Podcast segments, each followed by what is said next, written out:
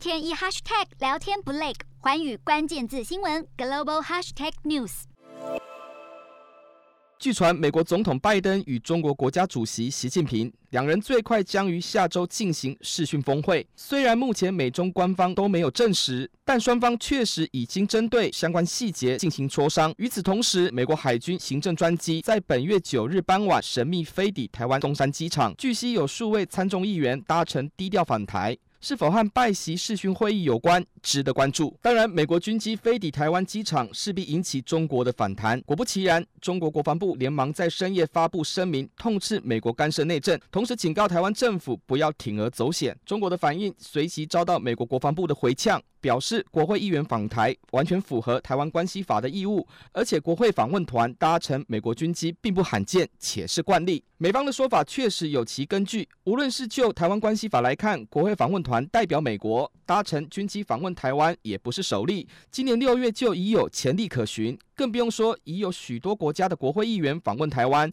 就连欧洲议会议员都组团访台，也有官方的正式接触。美方言下之意就是中国不必大惊小怪，尤其台美是民主同盟的伙伴。对照今年六月美国三位参议员访台，是要展现美国协助台湾防疫的力挺态度。再看到今年四月前参议员陶德代表拜登率团访台，时间点选在拜登气候变迁特使凯瑞第一次前往中国访问之际，避免中国以台湾湾议题借题发挥。而这次美参众议员再度组团访台，形势更较之前低调许多。所谓何事引人注目。如此巧妙的时机点，传出拜登与习近平将于十一月中下旬举办视讯会议，美方可不可能借此访问团来传递讯息，或是超前部署进行双边沟通，让这次低调的国会访问团更添神秘感？对照今年九月中拜席二度通话之时，美台外交及国安高层也展开特殊管道对谈及蒙特瑞会谈，这回时机巧合，不免让人有所猜测。可以想定的情境是，美国透过这次的国会访问团，向台湾与中国表示态度，